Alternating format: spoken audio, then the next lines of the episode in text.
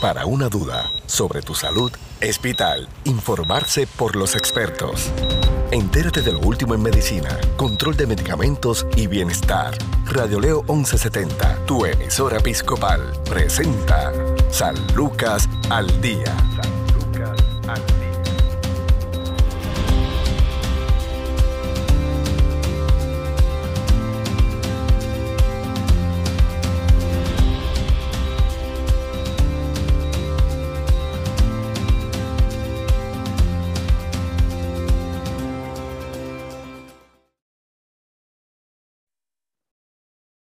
¿Qué tal amigos? Les saluda la periodista Sandra Torres Guzmán en San Lucas al Día, el programa del Sistema de Salud Episcopal. Hoy nos acompaña el licenciado en Nutrición y Dietética Juan Rivera de Home Care Oficio San Lucas.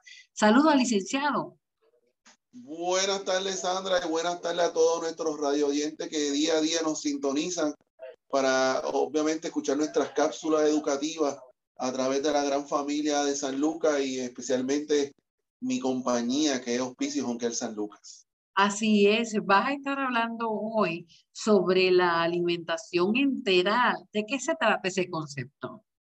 Sí, para muchos este nombre le va a sonar raro, pero una vez yo empiece a, a describir lo que es la nutrición integral, muchos de nuestros radio oyentes van a saber eh, que a veces se le llama de otro nombre y que es algo que usualmente están haciéndolo con sus familiares cercanos eh, lo que en realidad es la nutrición enteral, que también es conocida como la alimentación por tubo.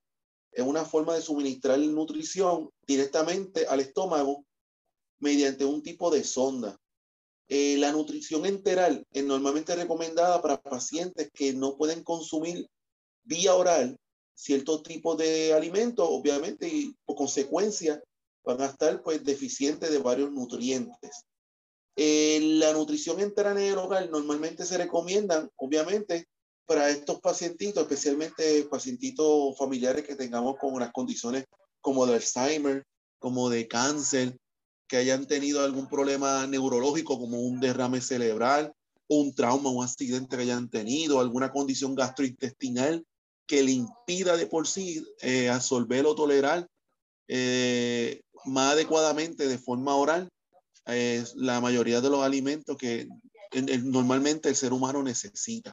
Así que eso es bien importante y ya que mencioné que la nutrición enteral es lo que se llama con la alimentación por tubo, es bien importante eh, saber qué tipo de alimentación enteral existen en, en, en, Puerto Rico y a nivel eh, nacional. Es bien importante eh, conocer que normalmente se trabajan tres tipos de alimentaciones enterales o por tubo. Está el nasogástrico, que es la sonda, el tubito que se coloca a nivel de la nariz, de uno de los orificios de la nariz, y que va directamente hacia el estómago, a la boca del estómago, y tiene unas marcas ese tubito para que el enfermero o el médico o el especialista que esté colocando ese tubito sepa hasta qué punto debe llegar ese tubo. Está el que el, el tubito, eh, el PEC, el famoso PEC, el, el gastrointestinal, ese tubito PEC eh, va directamente, eh, mediante, se hace mediante una endoscopía que hace el médico o mediante cirugía con el cirujano y se coloca e, e, ese orificio, ese tubito a través del estómago directamente a través de la piel. Y está el nasoyeyunal, que y llamado también como JEC, que es el que se alimenta o se coloca a través del tubo, eh, a través del sistema intestinal, especialmente el intestino delgado, y se coloca directamente a esa área y hay unos tipos de alimentaciones que se administran en esa área.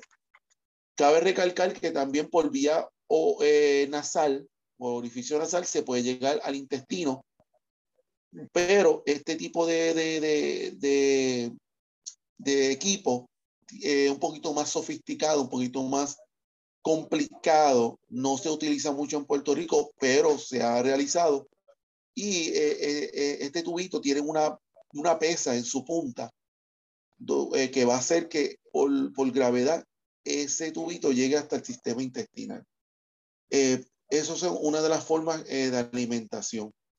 Es bien importante también recalcar, Sandra, que hay normalmente tres tipos de formas en que se puede administrar la alimentación enteral. Una es la llamada por bolo o por jeringuilla, que es cuando uno administra a través de, de, de esa jeringuilla grande que le, llamo, que le llamamos acepto. Eh, se alimenta directamente con el tubito o el nasogástrico, se conecta con la obertura que tiene en la extremidad y se administra directamente manual la alimentación al paciente. Eso le llamamos por bolo por jeringuilla. También está la infusiones intermitentes, que es cuando, donde utilizamos la máquina de infusión enteral, que es la máquina que parece una maquinita de suero. Ahí uno gradúa eh, por cierto tiempo de, periodo de alimentación, por 12 horas, por 14, por 16, por 18, hasta por 20 horas, y se administra hasta cierto tiempo y se le deja descansar al paciente durante 4, 8 o 12 horas, dependiendo la facilidad, el manejo y, y lo que uno entienda que el paciente pueda tolerar en, en cierto volumen. Y también están las infusiones continuas, que son las famosas around the clock, el famoso inglés que le mencionamos, que es durante el ciclo completo, que es la alimentación que se le administra a los pacientes por 24 horas, corrido sin descanso. Normalmente en, en nuestro escenario de hospicio y home tratamos a nuestros pacientes de las primeras dos, de la alimentación por bolo o jeringuilla o la infusión intermitente.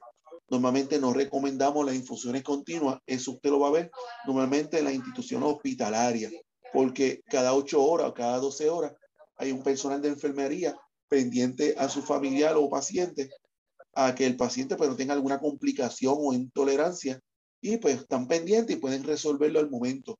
Pero en, en, en el escenario de nuestras casas, nuestros hogares o en algún centro de cuidado, es más conveniente la de por bolo o jeringuilla o por intermitente porque le damos un periodo de descanso al paciente que es bien necesario para que el paciente pueda evolucionar y digerir estos alimentos, especialmente estas alimentaciones especializadas, la puedan digerir y tener, evitarnos el riesgo que durante la madrugada nuestro paciente tenga algún percance de una náusea o tenga que devolver o tenga una diarrea y nosotros no nos demos cuenta de nuestro paciente eh, bañado de esta sustancia durante mucho tiempo y se nos complique y pues obviamente pues le hagamos un mayor daño que un beneficio a nuestro eh, paciente o familia.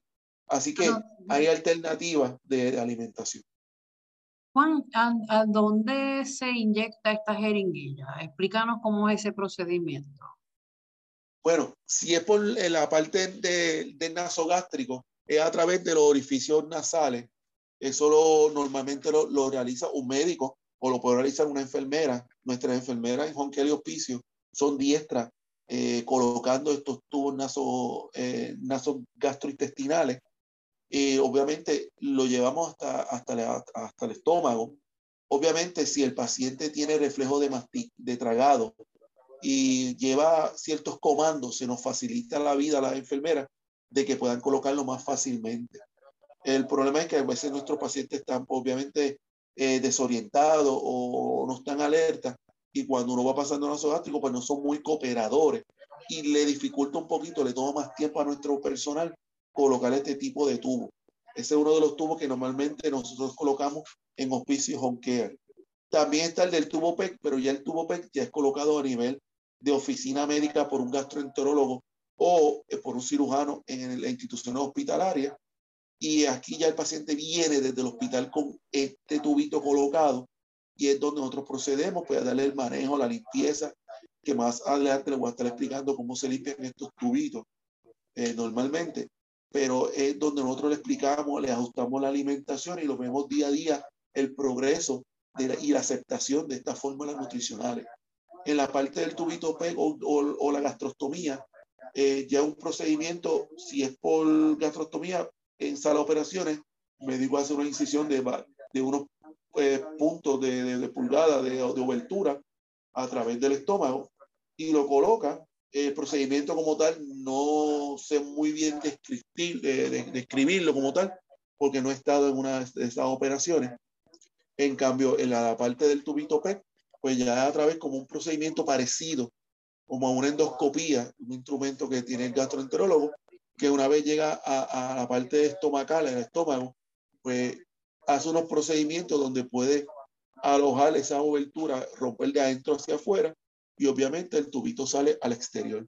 Así que eso es uno de los procedimientos que normalmente se utilizan en, nuestro día a día, en nuestro diario vivir. Eh, son maneras fáciles de administrar a nuestros pacientes que están inhabilitados de adquirir alimento vía oral.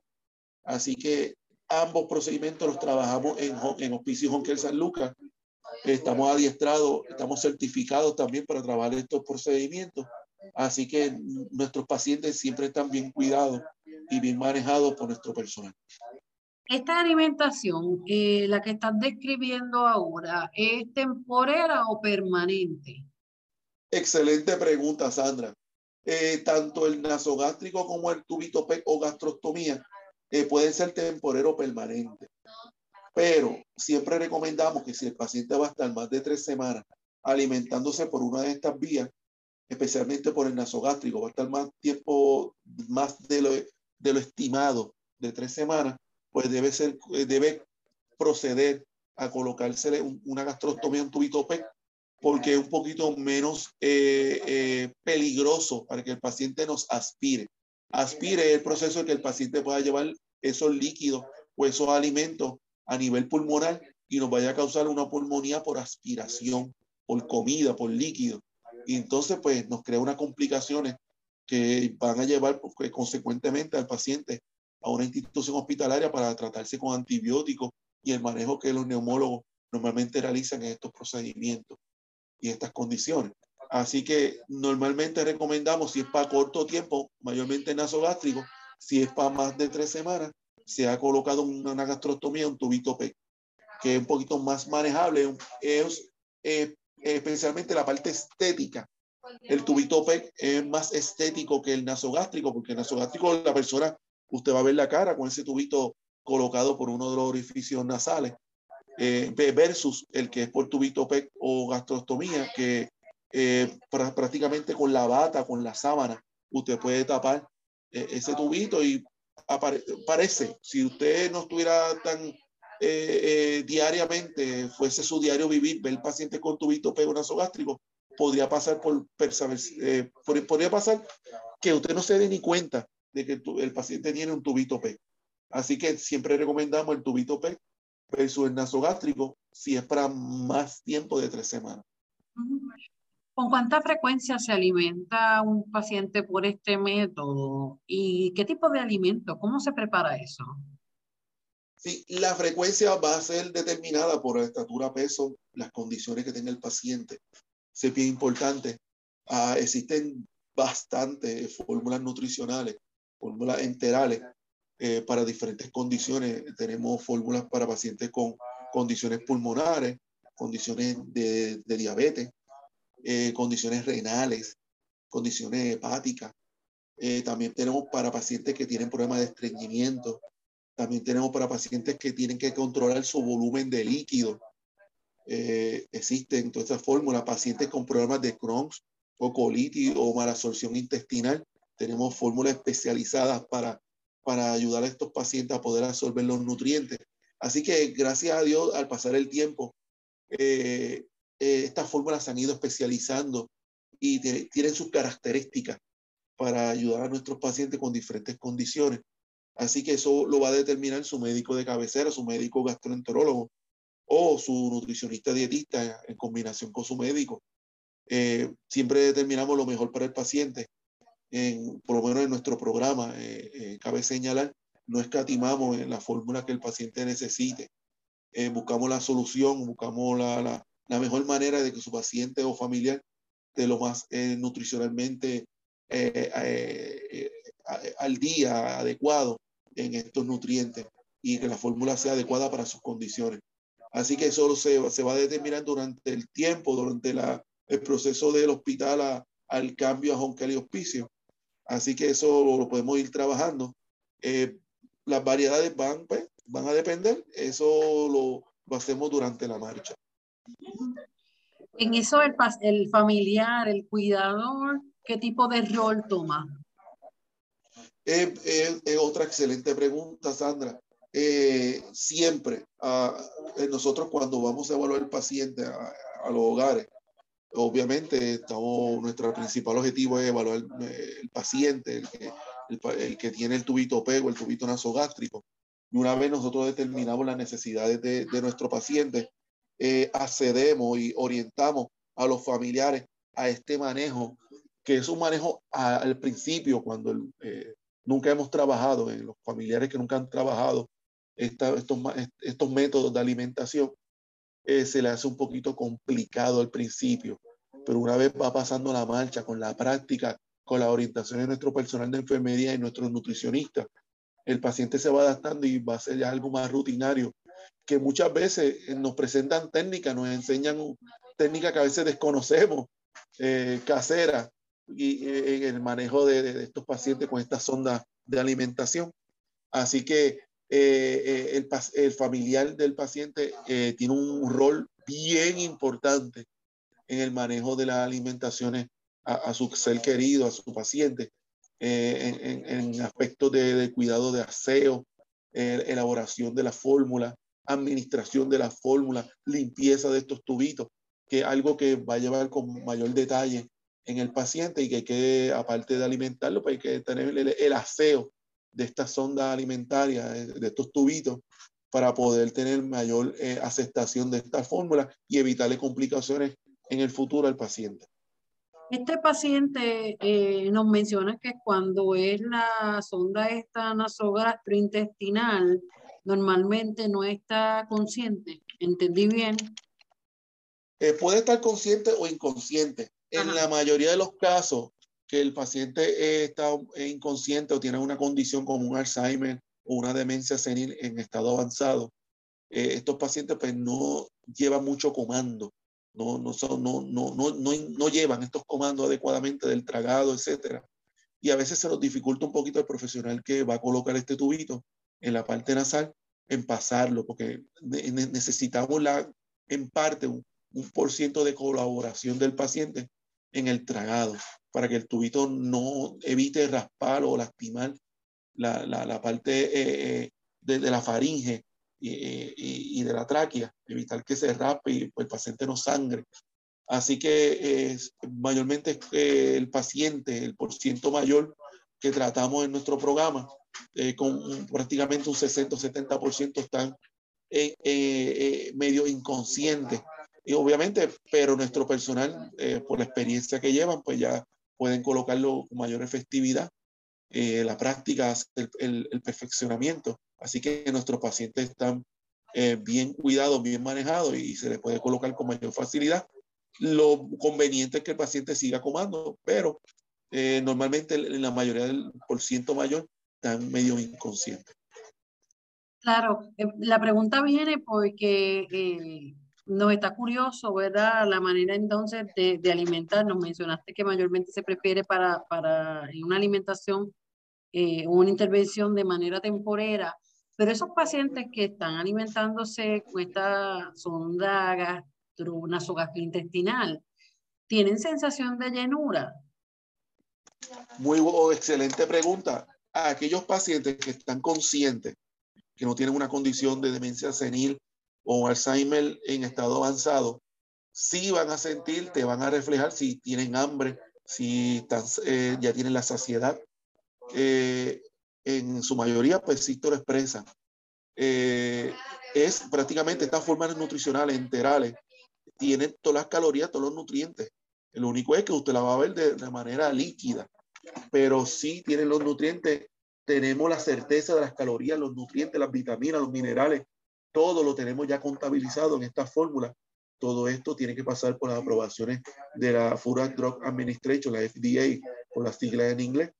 Todo esto tiene unas regulaciones de lo que presenta el producto integral, tenga esa, esas porciones, esas cantidades.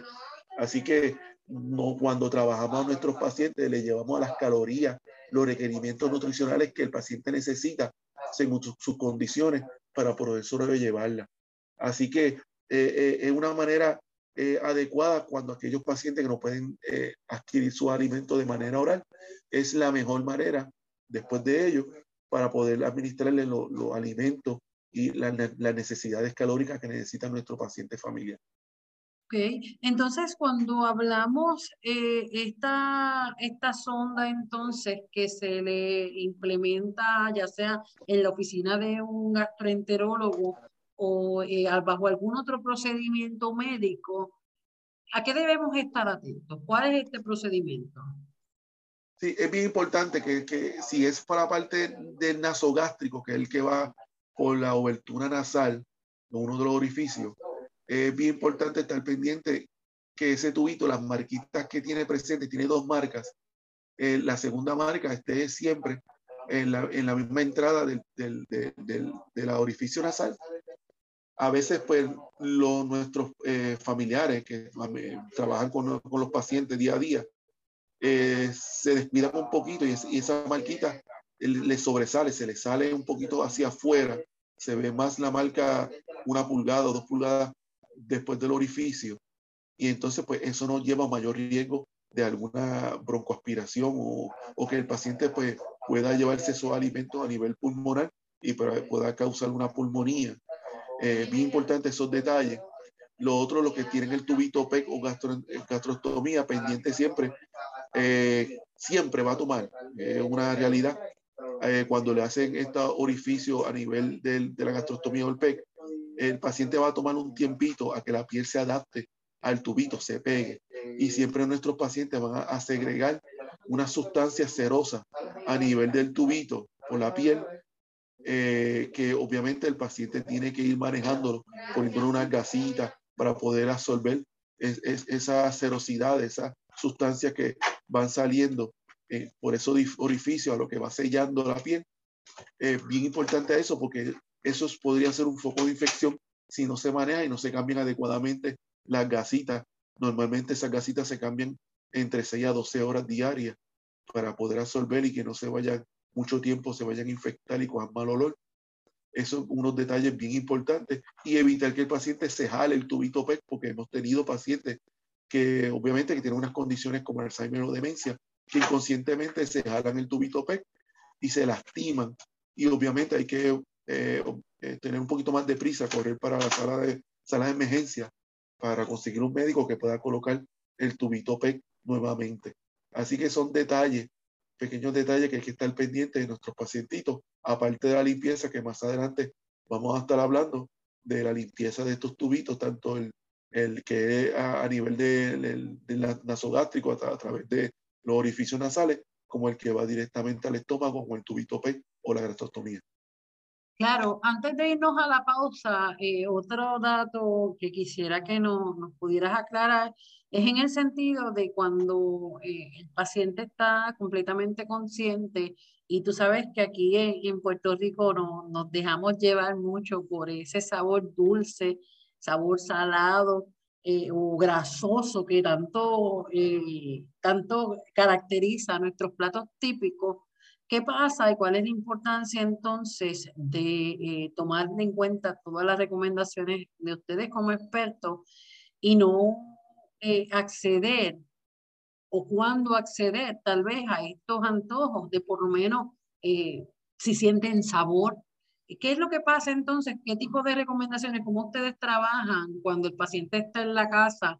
Cuando los olores eh, impregnan toda el área y el paciente, eh, sobre todo si está consciente, se va a desesperar. Eh, otra excelente pregunta, Sandra. Eso nos pasa también muchas veces, en muchas ocasiones, diariamente. Pacientes que están conscientes que obviamente fue por un, por un por un trauma o, o un problema eh, neurológico como un stroke o un CBA. Eh, estos pacientes, según van eh, tratándose con el manejo de, de, nuestros profesionales, van recobrando sus funciones y muchos de ellos eh, ya piden, no nos piden pues obviamente saborear eh, algún jugo, algún postre por vía oral, ya teniendo un tubito PEC o un nasogástrico. En estos casos siempre trabajamos acorde con, la, con las órdenes médicas y lo que hacemos es que tratamos de contactar al médico de, de, del paciente para que nos eh, eh, provea una consulta con un patólogo del habla. Los patólogos del habla eh, son unos especialistas que están preparados para saber cuán, cuán fortaleza cuán fortalecidos están estos pacientes en la parte oral, en esos músculos orales de la maxi, del, del maxi, maxilofaciales, los músculos maxilofaciales, ellos están eh, entrenados para saber cuán fuerte y o si están debilitados, fortalecer estos pacientes en ese proceso de tragado y de masticado. Así que nosotros los nutricionistas dietistas trabajamos mucho de la mano, bien agarradito de la mano de estos patólogos del habla, porque ellos nos van a dar los puntos clave para poder empezar la transición que estos muchos pacientes desean de la alimentación enteral a alimentación oral nuevamente. Así que nosotros los nutricionistas no tomamos estos, estos procedimientos a la ligera. Siempre consultamos con otros especialistas para ir mejorando la condición del paciente y evitarnos que nuestros pacientes se compliquen por alguna aspiración o que se nos atraganten, que obviamente puede llevar a que el paciente tenga dificultades respiratorias y nos complique, viremos para atrás en el, en el mejoramiento de nuestros pacientes. Así que normalmente consultamos con patólogos del habla y vamos, obviamente, según las instrucciones que nos dé patólogo, pues ajustando los alimentos y las consistencias para que el paciente pueda empezar a, saborear estos alimentos culturales que siempre deseamos probarle estos salados, grasositos, amargos, dulces. Eh, tratamos de complacer a nuestros pacientes, obviamente con las recomendaciones de los demás especialistas y vamos ajustando, vamos disminuyendo un poquito las alimentaciones enterales y aumentando las alimentaciones orales según nos vaya indicando estos profesionales en, la, en la patología del habla. Claro, vamos a hacer una pausa, en breve continuamos con este diálogo con el licenciado en nutrición y dietética Juan Rivera de Care de Hospicio San Lucas. Tu salud no se detiene, al igual tu programa San Lucas al Día por Radio Leo 1170M, tu emisora episcopal. Somos parte de tu vida. La nutrición enteral es junto a la parenteral uno de los dos tipos de nutrición artificial de la que disponemos en medicina. Se trata de una técnica de soporte en el cual se introducen en el organismo los diferentes nutrientes que el paciente puede precisar utilizando generalmente una sonda que se dirige directamente al intestino o el estómago. Con esta técnica se evita la necesidad de que la comida pase por la boca y la tráquea, no precisándolos de movimientos voluntarios para adquirir los nutrientes. Sin embargo, aplicar la nutrición enteral requiere que el sistema digestivo sea capaz de ejercer sus funciones normales a la hora de absorber los nutrientes suministrados. La nutrición enteral ayuda a prevenir, entre otras cosas, el autocatabolismo proteico. De otro modo, el cuerpo se consuma a sí mismo para obtener nutrientes la debilitación del sistema inmune con el consiguiente riesgo de infecciones, la traslocación bacteriana, que las bacterias del propio tubo digestivo nos provoquen una infección y la atrofia del sistema digestivo. La administración puede ser continua según las necesidades del paciente. Existen diferentes métodos por los cuales se puede llevar a cabo la nutrición enteral. Una de las formas de clasificar los diferentes tipos de nutrición enteral es según por dónde se coloca la sonda y hasta dónde llega. La nutrición enteral por sonda nasogástrica en este procedimiento se coloca una sonda que va a penetrar por la nariz y va a realizar un recorrido hasta el estómago, donde se irán suministrando los nutrientes. Suele ser el mecanismo más habitual a menos que exista el riesgo de aspiración pulmonar del contenido del intestino. Si el paciente está consciente, se le va a introducir por los orificios de la nariz y se le va a pedir que vaya tragando saliva con el fin de dirigir la sonda hacia el tracto digestivo y no hacia el aparato respiratorio. Pese a esto, no es necesaria la colaboración o conciencia del sujeto para colocarla. La nutrición enteral por sonda nasoenteral. El procedimiento es el mismo que el anterior, salvo por el hecho de que en este caso la sonda será llevada hasta el intestino. Enterostomía. Cuando no resulta viable la alimentación a través de la sonda nasoentérica o nasogástrica, existe otro procedimiento que es la enterostomía. En este caso no se introduce una sonda por las vías habituales, sino que se coloca directamente a través de la piel. Más que una sonda, estaríamos ante un tipo de catéter. Suele emplearse también cuando se espera que el paciente no pueda alimentarse por sí mismo en más de cuatro semanas. Dentro de las enterostomías se destacan tres técnicas principales. Faringostomía. Se coloca una sonda directamente hasta llegar a la faringe. Gastrostomía. Este procedimiento se basa en la colocación de una sonda que llega hasta el estómago, pero en este caso atravesando la piel. Yeyunostomía. Al igual que la gastrostomía, se introduce un tubo a través de la piel hasta llegar al órgano objetivo, en este caso al área del intestino denominada yeyuno. ¿Qué tipo de sustancias se introducen en el organismo? La alimentación enteral implica introducir determinadas sustancias nutritivas en el organismo, variando dichas sustancias en función de las necesidades del paciente. Van a variar, por ejemplo, si el paciente tiene insuficiencia renal o hepática, diabetes o problemas respiratorios. También del estado del desarrollo del sujeto, por ejemplo, en bebés se utiliza la leche materna. Se tienen en cuenta, entre otras cosas, el contenido calórico y proteico, pudiendo ser hiper, normo, hipocalórico, proteico. En cuanto a la forma en que se presentan los nutrientes, en general podemos encontrar fórmulas poliméricas en las que se aportan proteínas intactas, peptídicas o elementales. También existen las dietas esenciales para aquellos pacientes con problemas específicos, la fórmula más habitual es la que se supone la dieta polimérica, pero como ya hemos dicho, la elección de componentes dependerá del paciente y sus necesidades. ¿En qué caso se aplica? La nutrición enteral es la técnica de elección en todas aquellas situaciones que el paciente presente en desnutrición o riesgo de padecerla debido a la existencia de la imposibilidad de deglutir o de la negativa de hacerlo de forma voluntaria debido a una lesión, enfermedad o trastorno mental. Dicho de otro modo, se usa tanto en pacientes sin capacidad de ingerir, con una capacidad muy disminuida, o que se nieguen a hacerlo pese a tener capacidad funcional para hacerlo. Sin embargo, para poder aplicarla se necesita que el sistema digestivo tenga un mínimo de funcionalidad a la hora de digerir o absorber los nutrientes. Puede usarse en sujetos de cualquier edad desde bebés hasta ancianos. Esto es San Lucas al Día. Informarse sobre el cuidado de tu salud es sentirse seguro. Continúa su programa de especialistas San Lucas al Día, también a través de radioleo1170.com.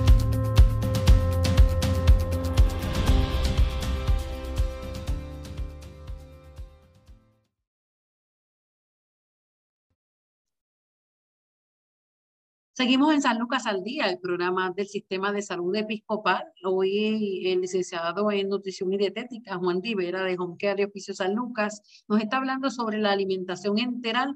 Nos habló de eh, lo que es una sonda nasogastrointestinal que alimenta muchas veces al paciente, ¿verdad? Por la nariz. Eh, hay otro tubo que entonces se da directo a, la parte eh, gástrica, ¿verdad?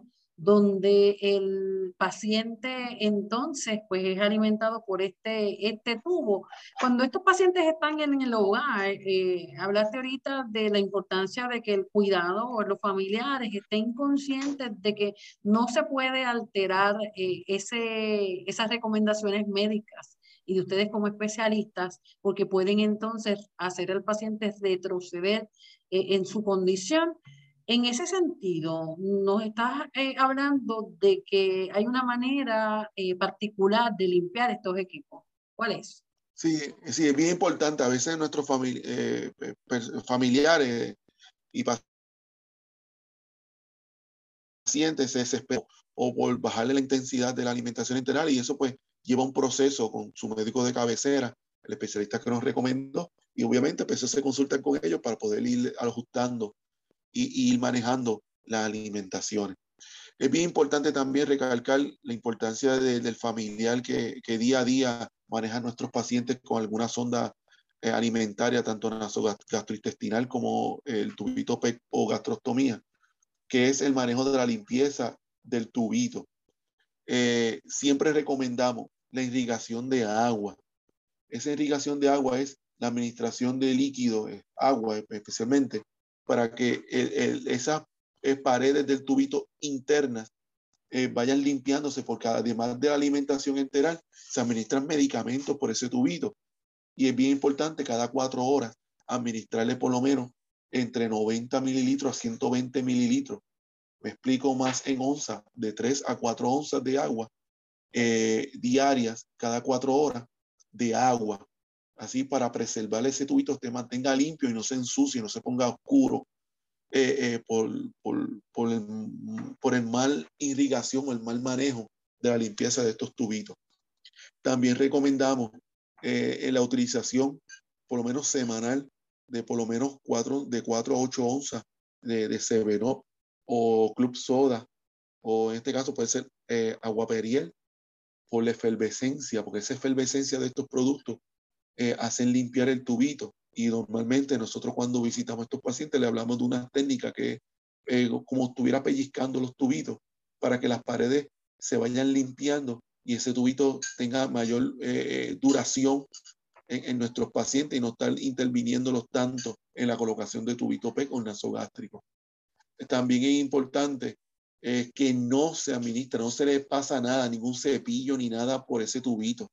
Anteriormente, hace mucho tiempo atrás, encontramos pacientes que conseguían de estos cepillitos que son alargados y los pasaban por los tubitos limpiándolos. Eso no, eso es un no rotundo, no se debe utilizar nada, no se debe introducir nada que no sea más que el acepto eh, para alimentar a nuestros pacientes y para limpiar solamente es agua y lo que le dije de Soda o agua periel. Eso es bien importante. Eh, o, otra cosita importante es el aseo oral de nuestros pacientes. A veces porque tengamos el paciente con una sonda eh, nasogastrintestinal o un tubito PEC, nos olvidamos de que la boca necesita limpieza. Ah, e, e, el área oral es bien importante siempre eh, mantener esa área, preservarla, limpiarla, porque se le puede dar resequedad a nuestros pacientes, y más aún si usan oxígeno. Si, tienen alguna cánula eh, a, nivel eh, nasal, pues bien importante que el paciente tenga una limpieza oral adecuada, porque el paciente eruta, el paciente obviamente tiene saliva, tiene un área húmeda ahí, y hay que obviamente pues, cepillarle con unas especificaciones que dan nuestra, nuestros profesionales, en este caso nuestro personal de enfermería, una limpieza con unos cepillitos especiales y obviamente usan este producto de, enjuague bucal para preservar y mantener esa área limpia y que no tengan alguna infección y que no vayan a tener infecciones de, algún diente que también puede tener una carie y que como no hay limpieza adecuada, pues se nos vaya a complicar en la, parte bucal y la parte dental en nuestros pacientes. Así que eso es bien importante, ese dato, porque eso es parte del proceso gastrointestinal, nuestra área oral es un dato, es un área bien sensible que tenemos que también preservar y cuidar. Así que es bien importante cada cuatro horas administrarle de tres a cuatro onzas de agua a nuestros pacientes para mantener eh, hidratado y obviamente también mantener eh, limpio estos tubitos internamente eh, y mantenerlos patentes, estos tubitos, y nos duren mayor tiempo y evitar que nuestros pacientes vuelvan a tener otra, una intervención hospitalaria eh, que puede ser manejada por sencillamente irrigarle, administrarle agua cada cuatro horas. Claro, ¿qué pasa cuando el familiar es alguien que eh, es nervioso? La mayor parte de las veces el, cuidador eh, le toca ejercer el rol dedocráticamente. hay cuidadores, pues que hay personas, hay familiares que lamentablemente o están fuera de Puerto Rico o no quieren inmiscuirse en el cuidado de este ser querido por diversas razones, ya sea porque trabaja o simplemente porque son personas que son nerviosas. ¿Qué pasa cuando ese cuidado eh, tiene miedo de, de, tocar, si quiere, ese tubito? Sí, ah, ah, eh, excelente pregunta. Hay pacientes que pues obviamente son nerviosos o, o les da fobia poder administrar eh, alimentación enteral eh, de, manera manual o de manera de la, por máquina, por infusión. En este caso, pues tratamos de darle mayor visita a estos pacientes, poco a poco orientarlos, hacerlo parte de esta intervención. Cuando va la enfermera a visitarlo, pues la enfermera lo, lo, lo, pone a trabajar a él y la enfermera obviamente al lado para, explicarle poco a poco, paso a paso. Tampoco es que le explicamos abuelo de pájaro, cómo es este procedimiento. Ahí estamos conscientes que a veces cuando salen de los hospitales, pues no se les orientan adecuadamente cómo administrar a, a, sus familiares de una forma correcta. A veces son orientaciones bien rápidas por el tiempo de que están de alta y pues ya la ambulancia los está esperando. Así que nosotros nos tomamos el tiempo y vamos poco a poco, le damos información, literatura, lo hacemos a practicar en vivo cómo administrar a, su familiar querido eh, este tipo de fórmula. Además, pues le brindamos nuestros números telefónicos por si tiene alguna duda, pueda llamarnos, comunicarse. Nosotros somos bastante accesibles, bien accesibles, por lo menos hablo de mi parte. Los nutricionistas dietistas de esta agencia somos bien accesibles para alguna duda y si vemos que no podemos telefónicamente resolver el problema, pues nos comunicamos con la enfermera que visita eh, o el personal que visita a este paciente para que en la brevedad posible lo asiste y le ayude. Eh, normalmente estos pacientes que son nerviosos, siempre recomendamos eh, el método de, de, infusión por máquina, de la administración de la, de la alimentación enteral por máquina, por goteo, como le llamamos también, y pues que es un poquito más fácil, que es conectarle la bolsa y conectarle un ritmo, un rate de, de, infusión, y el paciente pues conecta cada cuatro horas le administra agua y no está tan efusivamente, tan entregado en la parte de alimentación y un poquito más de quitarle presión a los familiares. Así que, pero en la mayoría de los casos, Sandra, te puedo decir, nuestros familiares de nuestros pacientes son excelentes, se pueden graduar como enfermería, aprenden muy rápido, se adiestran por el cariño que le tienen a su familiar y quieren aprender y siempre están preguntando, preguntando, preguntando y demandando más a nuestro personal de enfermería y en este caso a, los, nutricionistas de cómo técnica, de cómo administrar eh, con más eficacia estos alimentos a su familiar querido. Así que eh, yo me quito el sombrero de, de, de, nuestros eh, familiares de pacientes porque aprenden de una forma en su mayoría. Siempre tenemos sus excepciones, Sandra, de que hay pacientes pues, que hay que darle más, más educación, más intervención, porque siempre lo hay pero en su mayoría me puedo quitar el sombrero y te puedo decir con mucha franqueza de que aprenden rápidamente y, funcionan como si fueran una enfermera. A veces tú lo ves manejando bien diestramente, bien adecuadamente, bien eficazmente el manejo de esta alimentación integral en su familia. Así que algo que es rutinario, poco a poco se va aprendiendo y, y estamos nosotros para servirle y darle el apoyo que, que el, familiar necesita, y en este caso el, paciente necesita, para poder subsistir y llevar una calidad de vida, que es la misión que en Hospicio y San Lucas tratamos de llevar en nuestros pacientes, que tengan una calidad de vida excelente, buena y adecuada eh, con sus familiares. Así es, de hecho, eh, en Hospicio Home San Lucas eh, brindan servicios en los 78 municipios. Eso es correcto, llevamos 55 años brindando esta calidad de servicio, brindando ese, esa empatía en, en, nuestros pacientes, brindando ese calor y ese apoyo que necesitan nuestros familiares. Así que ninguna empresa lleva tanto tiempo en el cuidado de, de, de, pacientes como Jonqueros Piso Salud, 55 años brindándole salud a nuestra población puertorriqueña y queremos seguir contando, llegar a los 100 y yo espero que cuando estemos en 80 o 100, poder estar con mucha salud y estar vivo para poder celebrarlo también con esta gran familia eh, de San Lucas y especialmente Hospicio Jonquel San Lucas.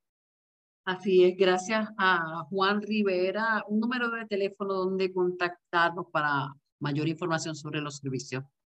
Sí, Sandra, se pueden contactar al 1-800-981-0054 Allí gustosamente un personal de recepción o nuestra secretaria se puede estar, eh, eh, van a estar canalizando su llamada al profesional que usted necesite y obviamente coordinando los servicios para mayor prontitud y poderle brindar el servicio de calidad y eficacia y de sencillez y calor humano que usted necesita.